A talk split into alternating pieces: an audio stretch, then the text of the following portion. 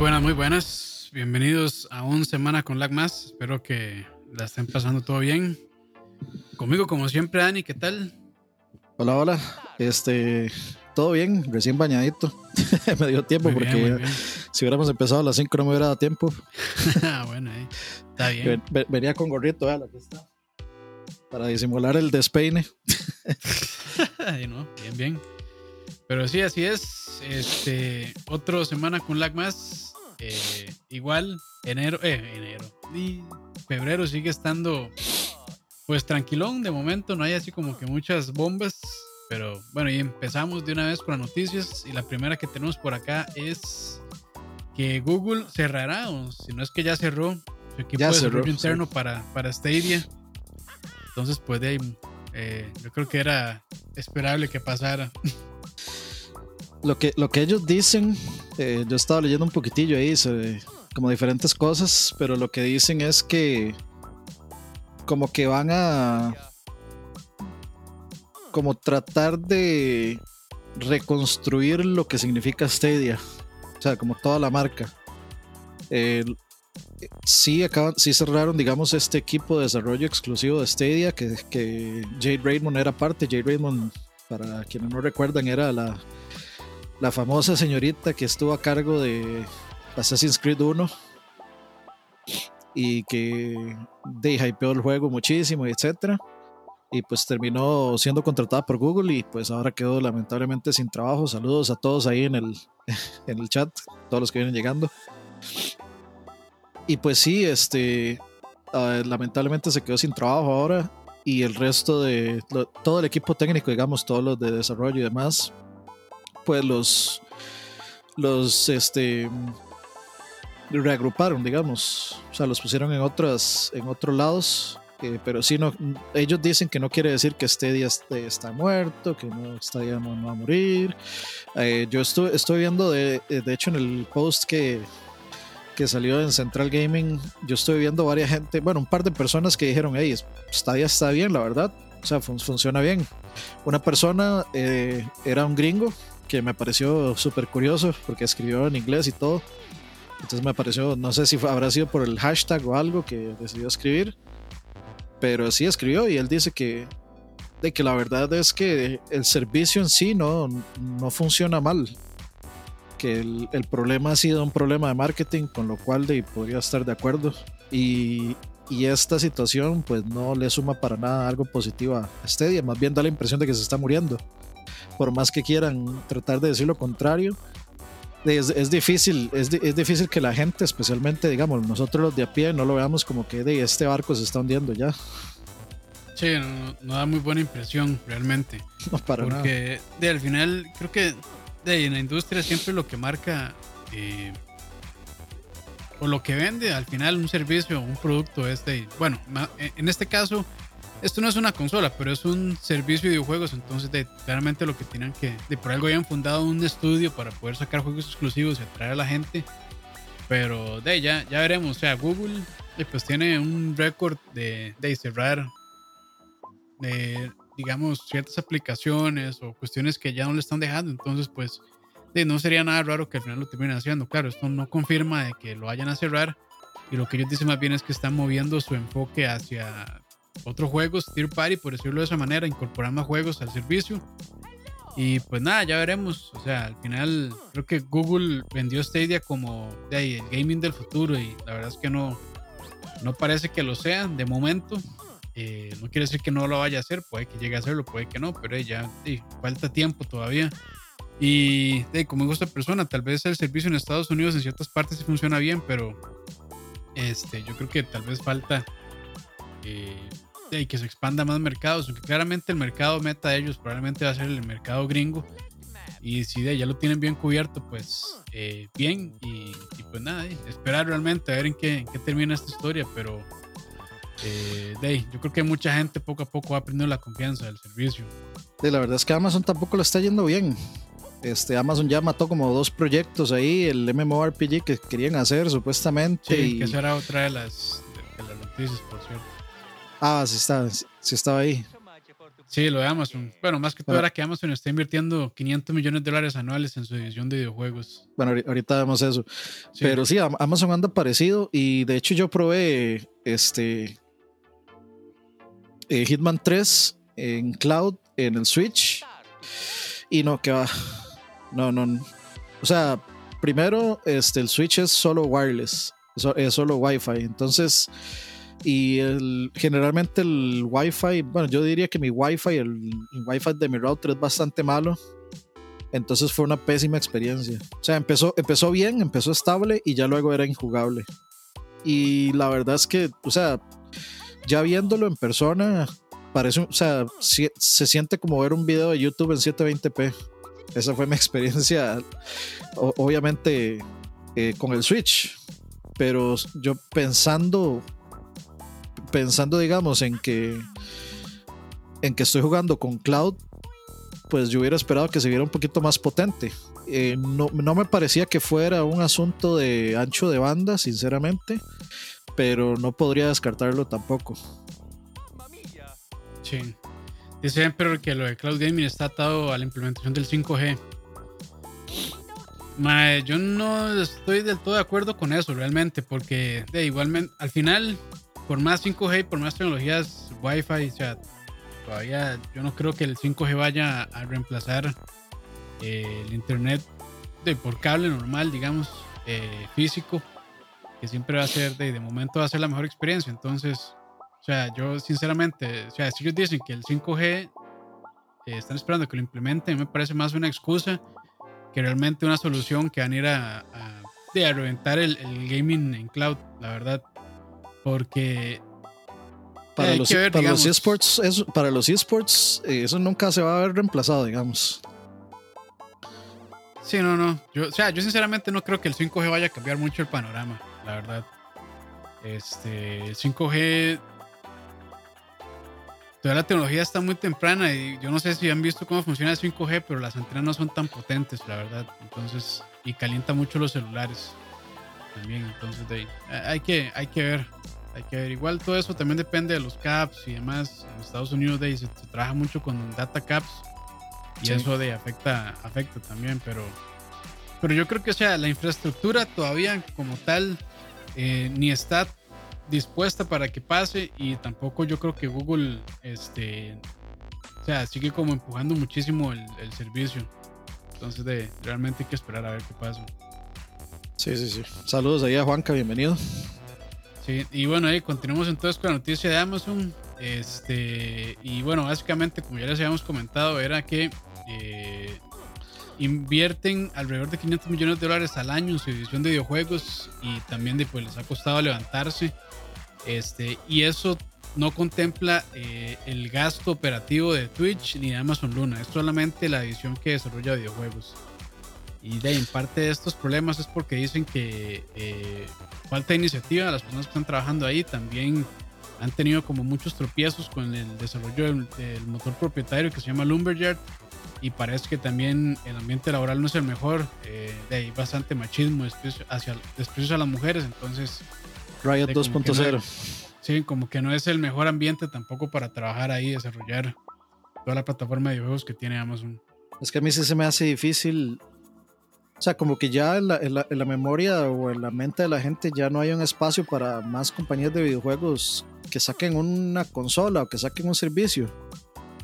Porque es que, o sea, ninguna de estas compañías pega porque ninguna de estas compañías propone un juego que esté al nivel de lo que proponen los demás.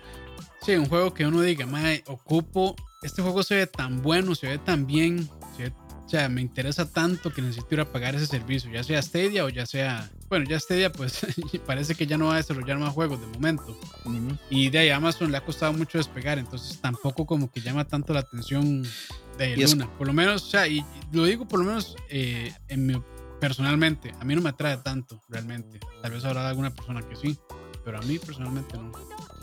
Y, y de ahí es que no, o sea, la verdad es que nunca se sabe nada de juegos, no hay un nombre reconocido detrás de nada de eso, no hay como de dónde agarrarse. Y lo que presentan al final es Super X, es como un, un nuevo juego de tantos que ya hemos visto de lo mismo. Entonces, de estas compañías nunca van a despegar sin, si, si, no, si no contratan, digamos, personal o si no contratan por lo menos a alguien importante, por lo menos para tener el nombre detrás y generar algún tipo de expectativa.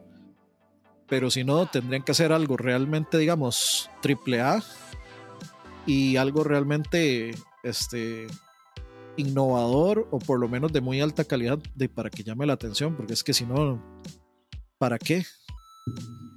Sí. Yo, yo hasta dudo que haya gente que sepa que existe Amazon Luna, digamos.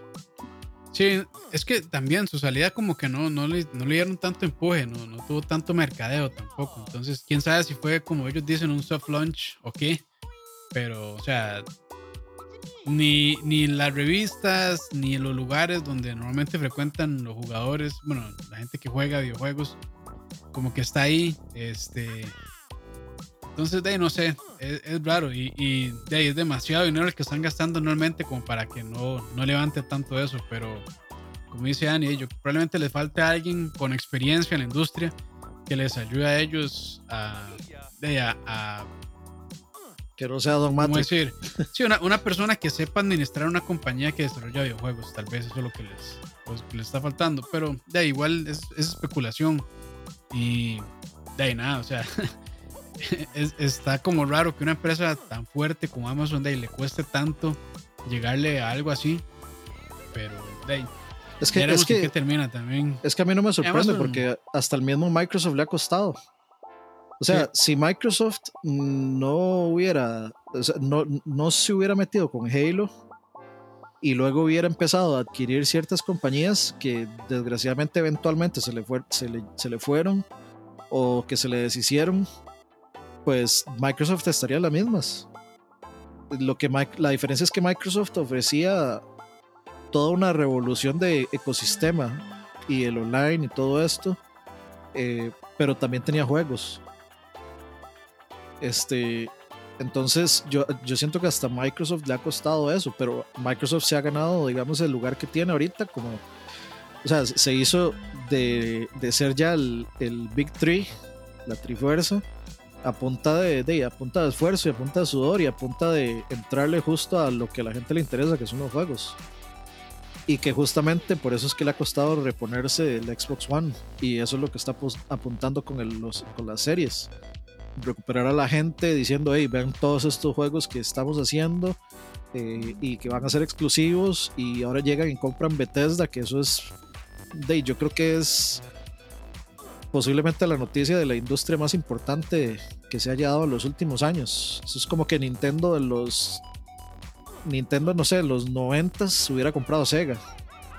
Una cosa así. O sea, es algo realmente muy importante y muy relevante. Entonces, si mientras Amazon o Stadia o quien sea no, no busquen hacer eso, de ahí se van a quedar.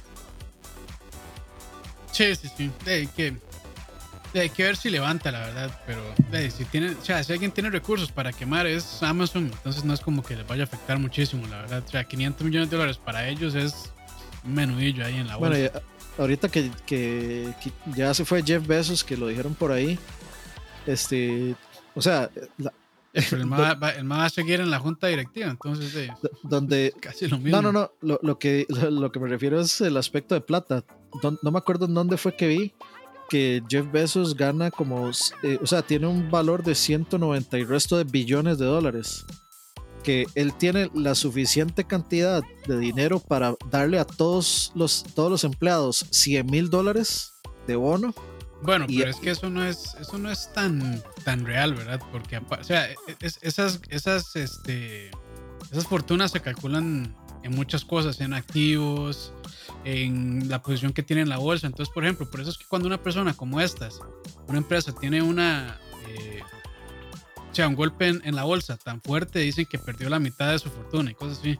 Entonces, digamos que todo ese dinero no lo tiene en el banco realmente, sino que es una suma de muchas cosas. Claramente el MAE tener en efectivo y en sus cuentas bancarias una cantidad estúpida de dinero para poder darle a sus empleados, pero digamos que toda esa fortuna del MAE, todos esos no sé cuántos miles de millones de dólares, no, el MAE, no es que los tiene líquidos.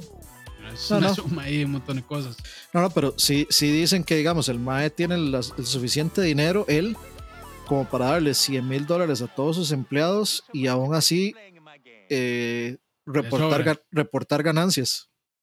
Reportar ganancias sobradas de su, de su sueldo, digamos. Sí, pero de ahí, o sea, a mí, no sé, a mí, cuando la gente sale a decir, ay, es que esta gente que tiene mucho dinero debería donarlo todo a caridad, y es como, dice, es la plata de ellos y ellos hacen con su dinero lo que les da la puta gana. O sea, ¿acaso que una persona que gane, no sé, 3, 4, 5 millones de dólares, eh, de, colones al mes, están diciendo que vaya a regalar todo su salario?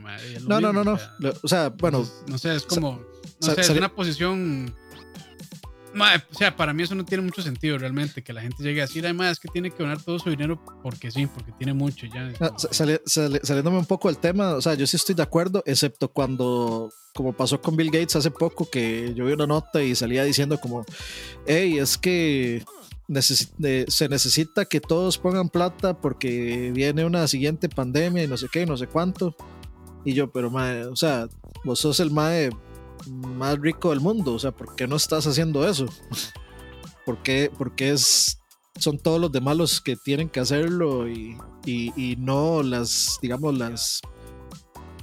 O sea, como que todo el mundo, todos los demás tienen que correr con los gastos y no la gente con más dinero. Ahí, ahí cuando salen a hablar con esas bares es donde yo sí digo, mejor no diga nada. Mejor no diga nada yo, y yo, no cuestiono su dinero. Pero es que al final es un esfuerzo colectivo.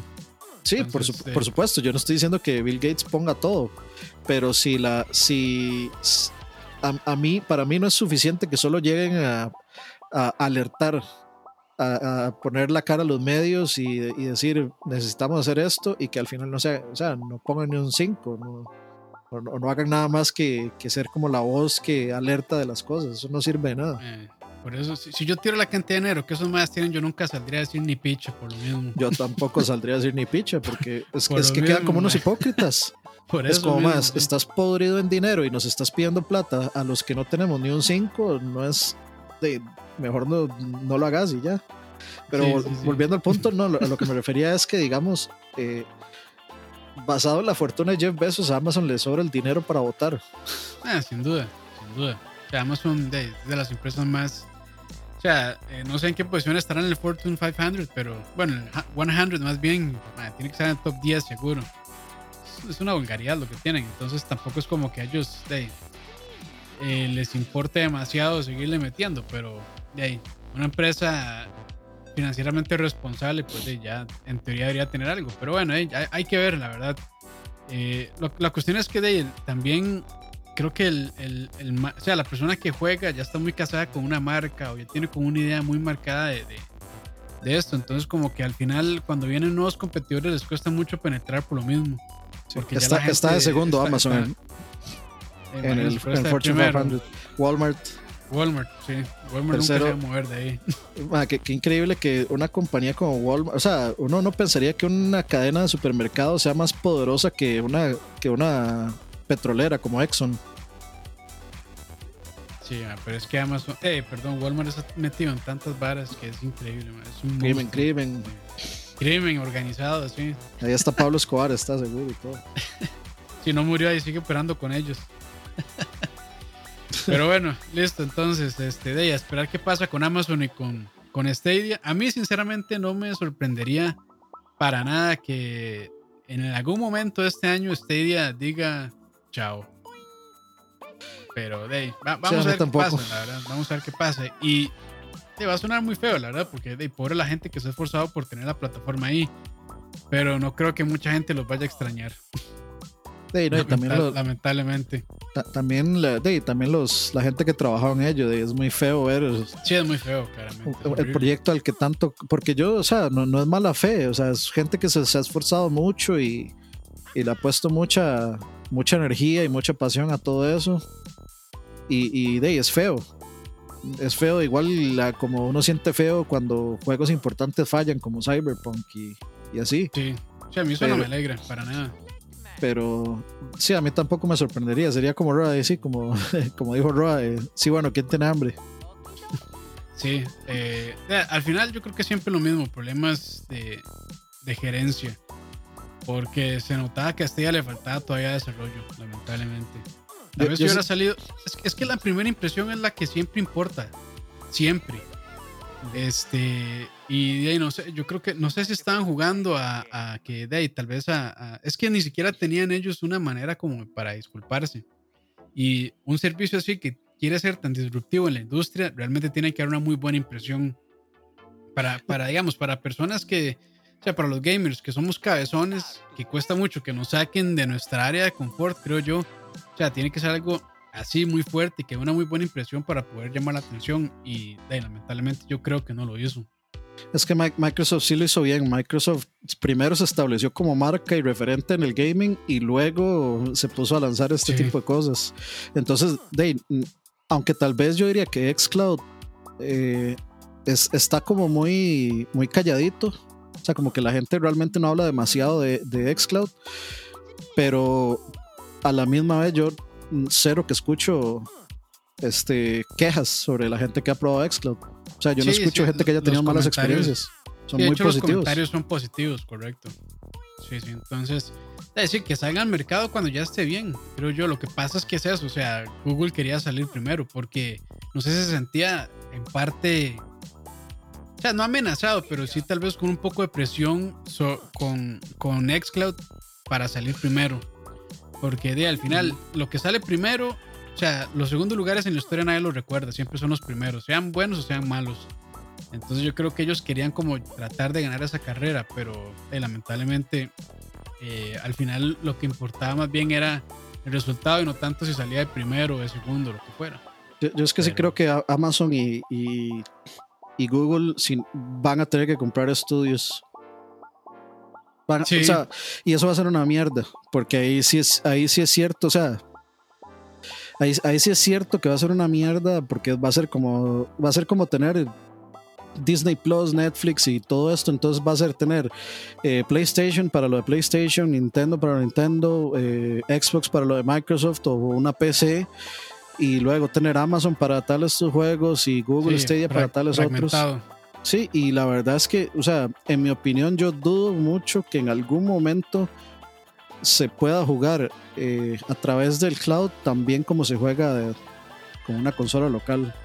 O sea, yo, yo no creo que la experiencia llegue a ser uno a uno nunca. O al menos no, en, probablemente no, probablemente no uno a uno, pero sí se le va a acercar. O sea, se le va a acercar al punto de que no se va a sentir tan mal, pero de, para eso todavía falta ni siquiera, yo ni siquiera siento que esté jugable ahorita para, para una mayoría de nosotros. Sí, no. Yo, la verdad no puedo opinar mucho porque, bueno, no puedo opinar nada realmente porque lo único que he visto es los comentarios de las personas y de ahí han sido bastante negativos. Yo no lo he probado y tampoco me dan ganas de probarlo, la verdad. Este, como dije, o sea, estoy muy cómodo eh, con mi PC.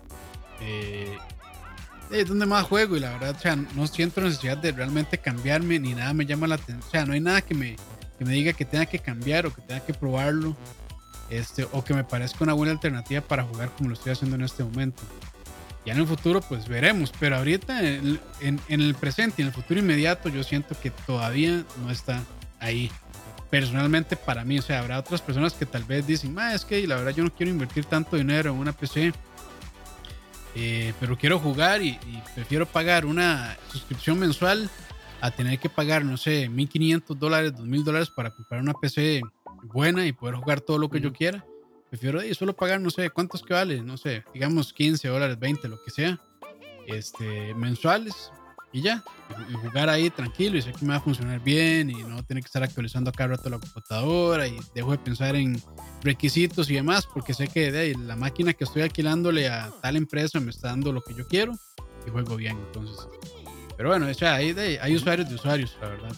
Eh, dice así, yo siento que lo mejor para esa gente como Amazon, Google, Facebook y demás es que primero ofrezcan la plataforma para third parties y ahí que crezca su base de usuarios. yo diría que eso es lo que hizo Stadia en Stadia hay muchísima cantidad de juegos third parties y importantes. Lo que pasa es que la gente no les da bola porque la mejor experiencia está, en otro, está en otro lado. Y... Sí, sí, sí. Y no hay nada que llame la atención. O sea, no hay ese juego que yo diga, ok, ocupo jugarlo aquí porque solo aquí está. Ajá, exacto. No hay una exclusividad fuerte que diga de sí, o sea, me voy a, voy a probar esto. Porque para jugar, digamos, Assassin's Creed Valhalla y todo eso de o, lo juegan las consolas normales eh, las de pasada generación, o si tiene un, un Series X o un PlayStation 5, lo va a jugar de mejor forma, a más resolución y todo, que lo que puede jugar en, en Stadia, muy probablemente. Sí, sí.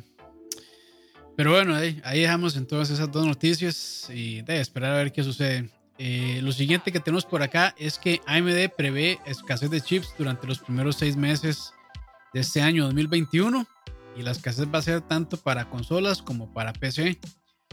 Y otro, otro dato que anda por ahí es que, eh, bueno, esto fue en una llamada que hicieron, llamada de inversionistas, las famosas llamadas de inversionistas, donde les tienen que rendir cuentas a las personas que están poniendo el dinero para, para que la empresa siga funcionando.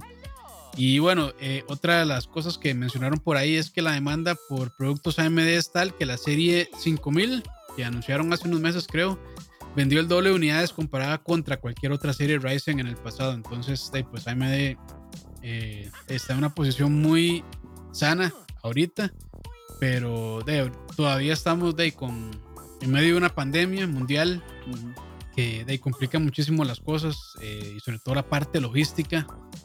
Entonces, este, de, pues ya lo saben, si quieren actualizar, pues probablemente les va a costar un poco más o tienen que esperarse o pagar también, porque claramente como hay tanta demanda, el precio sube. Entonces, si están dispuestos a hacerlos, pues háganlo. Y si no, pues esperen, háganlo. Y si no, pues espérense de, tal vez para mediados, para la segunda mitad del 2021, cuando tal vez esperemos que ya esto se normalice un poco más. Y de ahí, pues todas las cadenas de distribución, logística y demás se normalicen. Aunque bueno, ahora con, con esto, estos, estos impuestos que le metieron, este, creo que fue Estados Unidos a importaciones de China y demás, pues también de eso va a complicar un poco las cosas. Ojalá que de ahí eso no, no vaya a perjudicar los precios acá en Costa Rica, porque de, yo creo que las tiendas como StreamTech y demás importan directamente de China, no tienen que pasar por Estados Unidos, no sé la verdad Sí, es que yo, creo que aquí hay un tratado libre de comercio con China, ¿no? Sí, no, sé cómo estará el asunto, pero de me imagino que también para, para ellos sería muchísimo mejor de tener que saltarse la parte de Estados Unidos y no, de no pasarle ese, ese sobreprecio final al usuario. Sí, este, de lo que veo ahí también es que afecta consolas, entonces de seguramente la, la fabricación y la distribución de las de las de ambas consolas de, pues va a estar va a afectar. va a estar afectada sí entonces de, vamos a tener que seguir eh, seguir pacientemente. Ya están empezando a bajar los precios aunque estaban como en 799 mil y ahora está como en 749 mil. ahora los bajaron como 50 mil pesos nada más. Sí, 50 mil colones va poco a poco. Pero de ahí vamos, eh, ya yo he visto, digamos, por ejemplo, PlayStation 5 digital en 400 mil colones, 410 mil colones, que ya a mí me parece un precio accesible.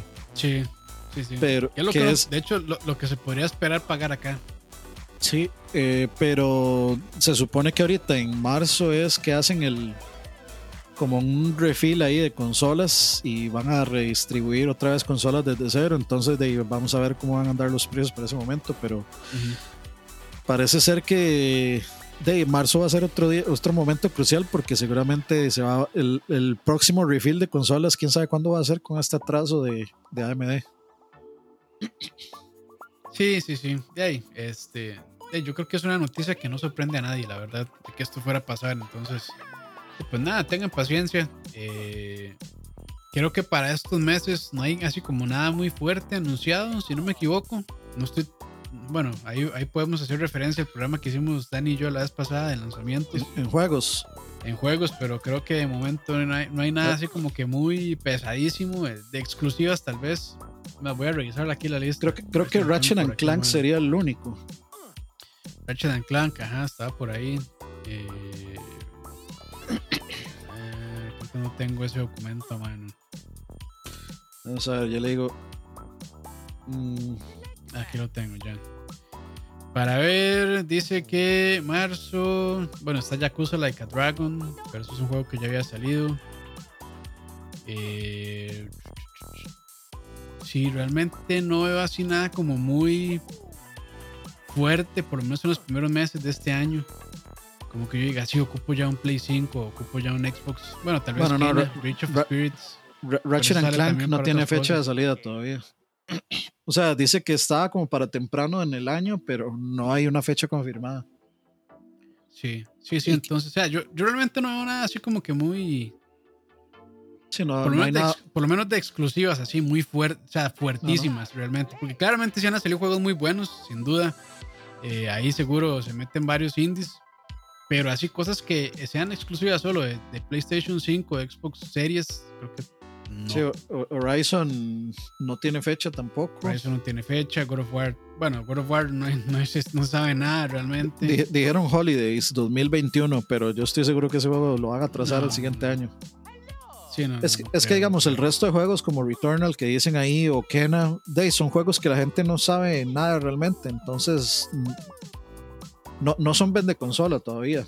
no, no, tienen, no tienen ese bagaje aún. y, aparte, y aparte todo va a salir para, para ambas generaciones, entonces tampoco hay como una presión ahí muy fuerte por ese lado.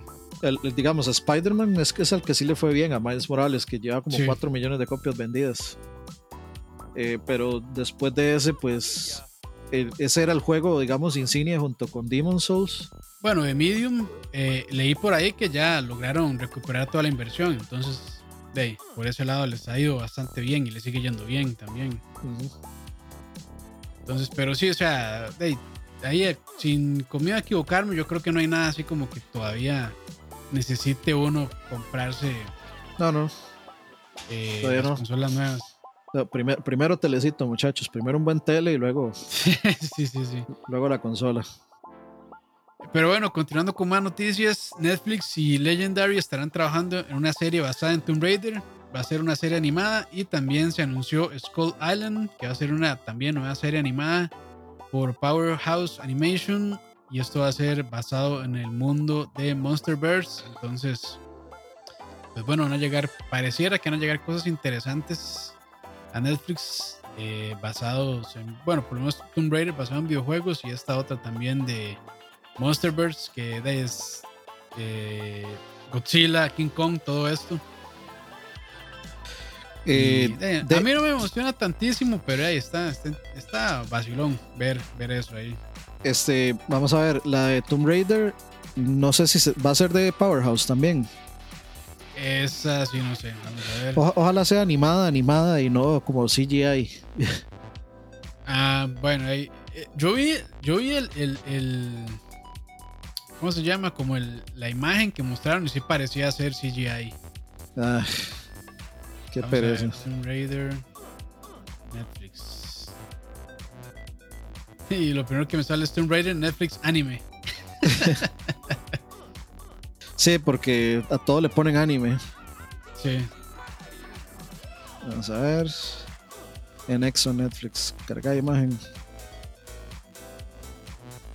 o sea, esa imagen que yo vi, no sé si será este de, o sea, no sé realmente si mostraron algo de eso, creo que no. Pero la ficha que, que lanzaron, si ese que yo creo que es, se veía así como medio CGI, pero no estoy del todo seguro. Dice que eh, se va a conectar no con la película de Alicia Vikander, la de la live action, sino con la historia de la trilogía de los juegos. Entonces es, tiene continuidad con los juegos. Yo no he visto esa película, la verdad. Pero yo pensaba que esa película este, yo tampoco la estaba, medio, estaba medio basada en ese reboot, pero... Sí, es, para mí que es, es práctico, para lo que yo vi el trailer es prácticamente Tomb Raider 1, digamos. Sí, la, el reboot este de 2000, ¿qué fue? 13, no me acuerdo. No era como, no fue como 17, ¿sabes? No, para ver. Tomb Raider 2013 fue, mae. Puta, ya, ya, ya Ah, no, no yo, no, yo estaba hablando de la. Pensaba en la película. Ah, no, no, sí, la película sí fue hace como unos 2, 3 años. Sí, sí, sí. Este, y Powerhouse, eh. Powerhouse Animation, este, de hecho. Exactamente, entonces eso a mí sí me. Sí me, sí me motiva. Sello de calidad. Sí, sí. Aunque bueno, aunque sea la animación, a mí me pareció muy buena. La historia se me hizo medio. De hecho, yo no terminé la segunda temporada de Castlevania, pero algún día la veré. A mí sí, a mí sí me gusta, me ha estado gustando un montón porque se enfoca más en los... Eh, es que yo creo que la gente, mucha gente espera como que sea puro pleito y a mí lo que me gusta es justo que se enfocan en, en darle carnita a los personajes y... O sea, que no sean este, bidimensionales los personajes, sino que tengan diferentes matices. Y ahora que veo, también van a estar a cargo del reboot de Masters of the Universe, o sea, de He-Man, que, mm, que, está haciendo Kevin Smith, de hecho. Ah, muy bien. Bueno, ahí, pues, hay cosas interesantes. Ahora nada más tienes esperar. Creo que no hay fecha de salida ni nada, entonces. Me imagino que hay que esperar, no sé, tal vez un año más, dos años más a que salga. Ese Tomb Raider yo sí creo que sale 2023. Pero habrá que esperar. Y agacharse. Para que, salga y, tirársela en dos días y ya después esperarse otro año que saquen la segunda temporada. Que eso, es lo que yo estoy odiando de WandaVision, que salga un capítulo por semana, qué desesperación. Mano, a mí sí. Eso. que a mí sí me gusta más de esa manera. Yo no, yo lo, yo lo odio. A mí sí, más es que yo, o sea, me, me, cae mal tirarme una serie en dos, tres días. No me gusta, man. Siento, siento que, o sea, siento que la, la consumo tan rápido que no le pongo la atención necesaria. O sea, como que me la devoro de un solo y como te gusta. y como que sí, como que no le pongo atención. En cambio, digamos, cuando están separadas y como de semana en semana, como que no es como que pase pensando toda la semana lo que pasó, pero como que sí me da chance de, pensar un poquitillo más. A mí sí. Pero eso, o sea, son, son gustos muy, muy personales. Este, sí, a mí sí me, sí, sí, me desespera demasiado esperar, porque es que yo prefiero, digamos, verlo todo y, la verdad es que yo sí lo disfruto. Pero prefiero verlo todo porque así luego me queda tiempo para, para ver otras cosas. Sí, o sea, tiene sus pros y sus contras, la verdad. Pero digamos, ahora que estoy viendo eh, Attack on Titan, a mí sí me gusta que sea así de, de por semana, la verdad. O sea, normalmente yo prefiero que lo saquen así de por semana que lo, tiren todo de un solo, pero ya son preferencias, la verdad. también otro problema de que lo saquen por semana es que la gente, me cago en la gente y sus spoilers. Bueno, no sé si los spoilers están fuertes. Este, pero hey, no, ni modo. No se puede hacer nada con eso. Y la lloradera todas las semanas con Attack on Titan, que vea, esta línea es más gruesa que en el anime, que en el, que en el manga, malditos. Que aquí, que aquí se ve muy feo. Pero bueno, lo normal, putos otakus. Por eso es que les cancelan todas las series, por las cochinadas de One Piece y esas. Pero bueno, continuemos con noticias antes de meternos en temas polémicos. Eh, aquí hay un listado de mejoras que trae eh, Mass Effect Legendary Edition. Y no sé si leerlas todas, o hacemos ahí como un resumen. Ah, si quieres yo la leo así rapidón. Hágale.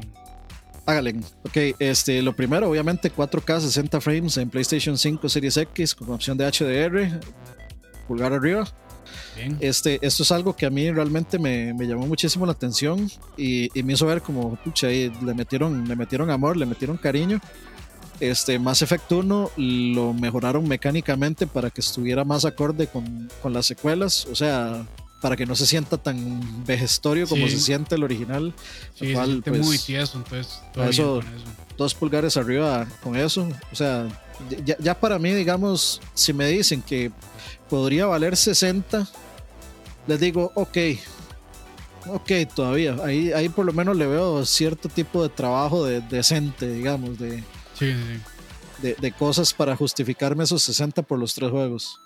Eh, Luego dice más detalles en texturas y modelos de los personajes, mejorando sus shaders, efectos e iluminación. Este, además de, recordemos que esto, esto, si va a valer 60, va a valer 60, mientras que el Mario 3D All Stars también vale 60 y no le hicieron nada. Más bien se juega hasta peor, según alguna gente. Este, dice decenas de miles de nuevas altas texturas que serían de 10 a 16 veces más detalladas. Todo bien. Los tres juegos recibieron mejoras en sus mecánicas de cobertura, un botón dedicado para melee, mejoras en la inteligencia artificial de los enemigos, refinamiento en las batallas con los jefes, un este, HUD modernizado. HUD es los elementos en pantalla, digamos, por ejemplo, la barra de vida, un mapa, este, la cantidad de balas, todo ese tipo de cosas que se ven elementos en pantalla que, que determinan información, eso se le conoce como el HUD, HUD, que es Heads Up Display. Heads Up Display. Ajá. Las, las, secciones con el Meiko el, o el Mako han sido reajustadas y mejoradas, que es una parte ahí, creo que más efecto 1 con el vehículo, que eran una completa verga, eh, las corrigieron. Este, mejoras en la creación del personaje con más opciones de piel y cabello y, ajustaron eh, ciertas cosas de la female shep, o sea, de la, de la shepherd femenina, entonces para hacerla más cohesiva también en los tres juegos, que era muy diferente. Este, el DLC Pinnacle Station no va a estar incluido porque el, porque el código del DLC eh, se perdió.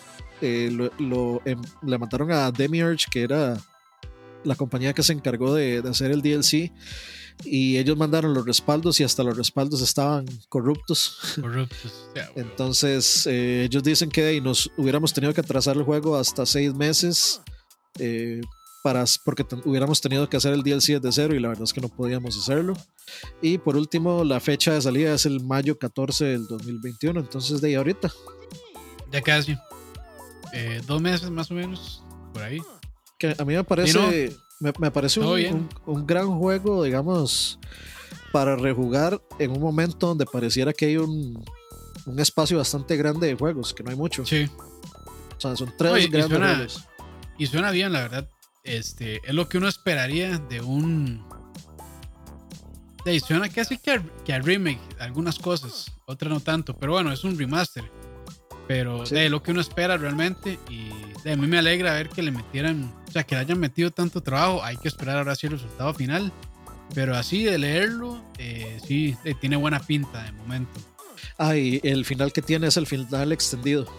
O sea, el final que, el final, de DLC. Ajá, el, el, final que metieron después de que todo el mundo brincó y hizo un despiche. el final que trae es el final extendido. Que que aún, digamos, a pesar del final, Mass Effect 3 para mí es igual, todo era excelente hasta, hasta, llegar ahí. Sí, sí, todo es muy bueno. Lástima que terminara así, pero sí. pero vale, vale, la pena realmente. Son los tres juegos, son unos juegazos y yo creo que es buen momento de...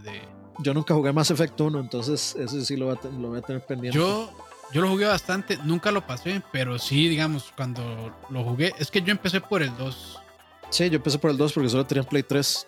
Yo empecé por el. Sí, yo empecé por el 2 y me devolví al 1 y me costó muchísimo por eso mismo, porque se sentía súper tieso. Es como, es como jugar Witcher 3 y tratar después de jugar el Witcher 1. Es, o sea, realmente es, es un brinco este, de mecánicas tan fuerte que uno dice, mano, no, no se puede. Preferiría jugar más Witcher 3. sí, sí. Todavía, todavía el 2 a uno le cuesta un poquito. Todavía un poquitito. Sí, el, el 2 sí, sí, pero hablando de Witcher o hablando de Mass Effect. De Witcher. Así ah, no, el 2, no, el 2 está, está bien, pero sí. El 2 es lo que es, es exageradamente difícil. Jugarlo en, la, las dificultades altas de juego, pero dificilísimo, man. Sí, es una Es una matada. Pero bueno, eh, Mass Effect eh, Legendary Edition, ya casi entonces para 14 de mayo. Yo sí lo estoy esperando, pero sí voy a esperarme reviews eh, a ver qué tal para ver si lo compro o no compro. Y tirar, decidieron tirar una versión, o sea, decidieron tirar un empaque para coleccionistas que trae el casco de, de, del N7. No trae, no trae el juego, pero trae el casco. Y, la verdad es que, eh. Eh, como es algo opcional, y la verdad es que está, está bonito. Yo lo hubiera pensado por comprarlo, me gustaría tener el casco del N7, pero pero no, no, no. Yo no tengo espacio para No sé si vale tanto la pena. no, no, yo, para mí sí vale la pena porque a mí me encanta el, el casco de, de Doom. Y si, si, hubiera tenido espacio, me compro el casco clásico de Doom que estaba vendiendo, creo que Limited Run o I Am 8 Beat, o no me acuerdo quién. Y sí me gustaría tener este casco de, del N7 de Shepard, pero no tengo espacio, entonces la verdad es que no. Está bien. Y última noticia que tenemos por acá es que EA tiene 35 juegos nuevos en varios niveles de incubación y desarrollo. Eh, y bueno, también parte de la noticia es que el siguiente Battlefield va a salir en este en Holiday de 2021, o sea, para finales de este año. Noviembre, diciembre, digamos. Noviembre, diciembre, sí, octubre, noviembre, diciembre. Eh, y también Battlefield promete aún más jugadores, mapas con una escala sin precedentes. También e, era, era eso mismo de una llamada de, de inversionistas. Exactamente, era lo mismo. Y de ahí, toda esta habladita de más, mejor, es lo de, es lo de siempre. Obviamente es puro este PR que llaman. Entonces, este lo, lo, único que ya, digamos, lo que sí me parece más, eh, o sea, que me parece interesante lo que dice que lo de más jugadores habrá que ver porque Battlefield era el juego que permitía más jugadores, descontando los cualquier este, Battle Royale, por supuesto, especialmente eh, Warzone, que se puede hasta 150, todos los demás podían hasta 100, pero Battlefield era, o sea, Battlefield, el, el modo eh, principal de Battlefield eran partidas de, de, equipos de 64 versus 64 y aquí está prometiendo más jugadores, entonces hay que ver hasta dónde va a crecer. O yo no sé si a lo que se refiere es que, que va a tener un Battle Royale más grande, porque, ¿cómo era que se llamaba? Fire, ¿qué? Bueno, el, Battlefield 5 tenía un Battle Royale que se llamaba Fire algo y... Ah, sí, me acuerdo. Y ahorita, de hecho, yo vi hace, hace como 22 días o 15 días vi un video de Jack Frags eh, donde se mete a jugar Battlefield y esa vara es, está desolado. No hay nadie jugando esa vara. Nadie, pero nadie jugando esa vara ya. Es que de, la competencia está dura y de cuando hay cosas que han pegado tanto como eh, Warzone, de ahí. Firestorm. Firestorm. Y la verdad es que no es un mal Battle Royale. Eh, es, es, es, un, es un Battle Royale decente, la verdad. O sea, lo que yo he visto se ve muy bonito. A mí me gustaría probarlo, pero nunca me compré Battlefield 5 porque de, ya ese juego lo dejaron morir. Entonces, de, aparentemente quieren volver como al, ya al aspecto militar y, y volver a, a, lo actual. Entonces, vamos a ver qué nos trae el Battlefield 6. Los servers de Battlefield 4 pasan llenos. Es que, o sea, yo creo que mi Battlefield favorito al final fue el 4, a pesar de que tuvo la, una de las peores salidas de cualquier Battlefield. Para mí terminó siendo el, mi Battlefield favorito. Me, me, gustaba, me gustaba demasiado y de vez en cuando me dan ganas de instalarlo y volverlo a poner y bajar los 650 gigas de, de DLCs. sí, no, no. Pero bueno, a esperar a ver qué dice EA. Con esos 35 juegos, fue puta, hay que esperar a ver qué tanto tienen. a ver cuántos, a ver cuántos, o sea, ahí seguro están contando todos los FIFAs, todos los Maddens, todo ese montón de, de cochinadas. Ni modo, pero hey, 35, pucha, suena, suena bastante. Bueno, ahí está también todo lo de Respawn.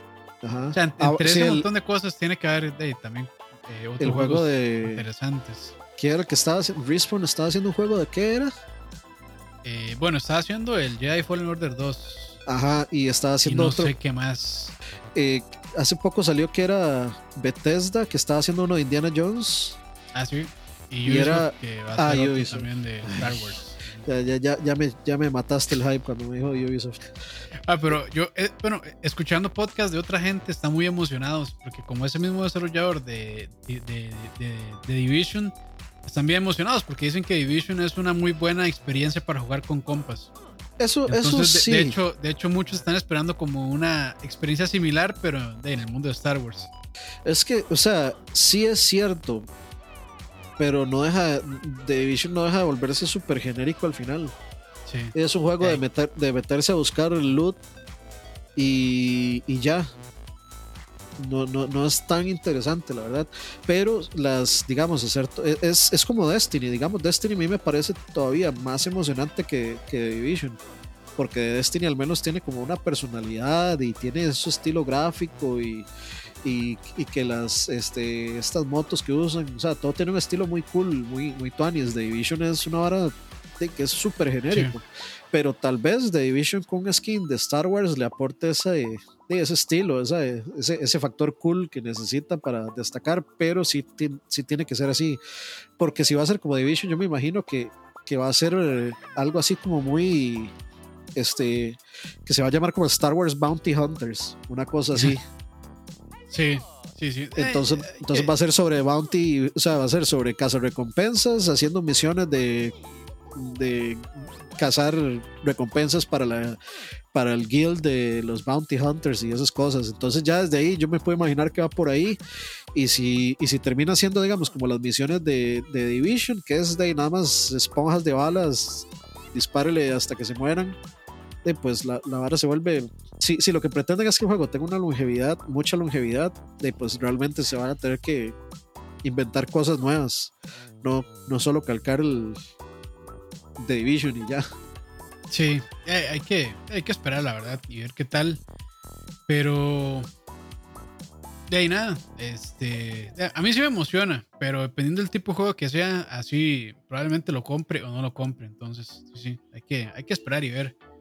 Eh, Ubisoft puede hacer cosas muy buenas cuando se separa de su fórmula de siempre. Lo que pasa es que, o sea, es una fórmula que mucha gente se queja, pero la verdad es que ah, en, en, cierto punto es bastante exitosa y también eh, medio adictiva. Entonces, o sea, uno puede decir, madre, qué pereza Assassin's Creed, la misma vara de siempre. Pero uno empieza a jugarlo y se queda enganchado un rato.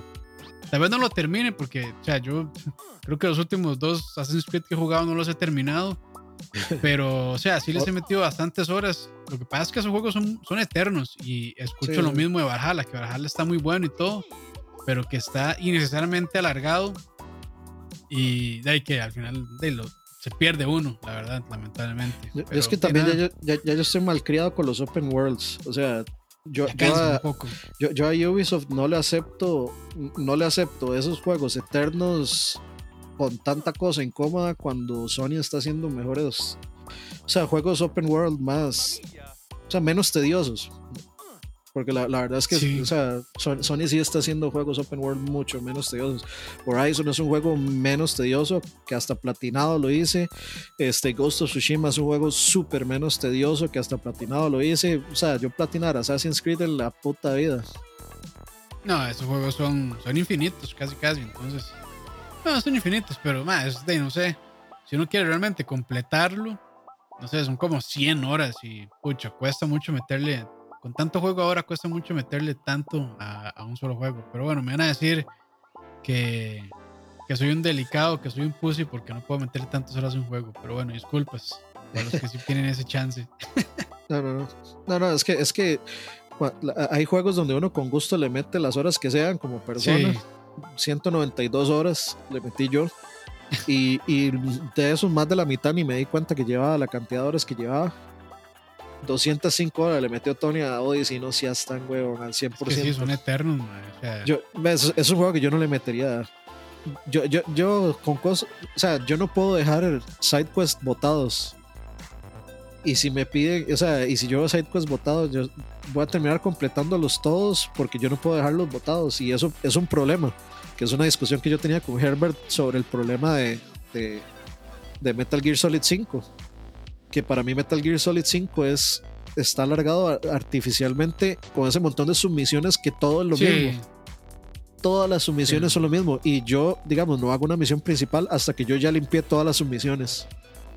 Y eso a mí me echó a perder. O sea, Herbert decía, de pero es culpa suya. Y yo, no, ¿cómo va a ser culpa mía? O sea, dentro del plan de acción del juego, digamos, tiene que estar este, contemplado el que hayan diferentes formas de jugarlo, no el que sea, ah, es que yo ya me voy a jugar la versión principal, de no.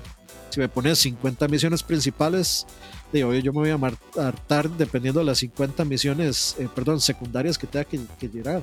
Entonces, es complicado, o sea, y yo siento que en eso Sony lo ya tiene esa fórmula pero perfeccionada de, de, cómo hacer un juego que haya mucho que recolectar, mucho que buscar, mucho que hacer, pero al punto de que no se pase la raya de ser tedioso, sino que, o sea, ni siquiera uno, uno necesita ir como a todos los rincones, sino que ya en Ghost of Tsushima uno, uno usa el viento inclusive para que lo lleve a las diferentes cosas que uno necesita. Entonces, es, se, las cosas se encuentran solas, nada más uno tiene que ir y obviamente pelear y por lo que haya que hacer y listo. Sí, sí, sí.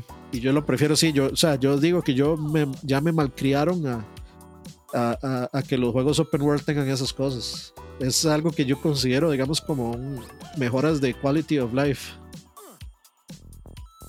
Sí, es que lo hacen tan bien, lo hacen tan, o sea, lo hacen de una manera que lo atraen a uno tanto y que lo dejan enganchado que, y no se siente tan repetitivo, que este es el problema, yo creo al final, cuando ya se siente muy repetitivo, es cuando uno empieza a aburrirse, es como, no, ya, ya, me dio pereza, adiós. Pero bueno, eh, esas son las noticias que tenemos para hoy. Eh, gracias ahí por acompañarnos a toda la gente que estaba en vivo y a la gente que está en Spotify también. Eh, como siempre, muy agradecidos. Y nada, eso es todo. Saludos a todos, que la pasen bien.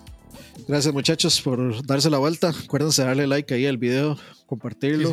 Eh, recuerden ahí el servidor de Discord donde pasan hablando de anime todo el día. Literalmente. este, pueden encontrar el link al canal de Discord aquí en, en los comentarios, del video. Ajá, en y la descripción, ajá. Ajá, en la descripción del video. Ahí está también de las páginas donde pueden escuchar el podcast, pueden escuchar en iTunes, en, en Spotify, todos esos lugares bonitos. Y nos vemos muy pronto en los próximos streams. Pásenla bien, muchachos.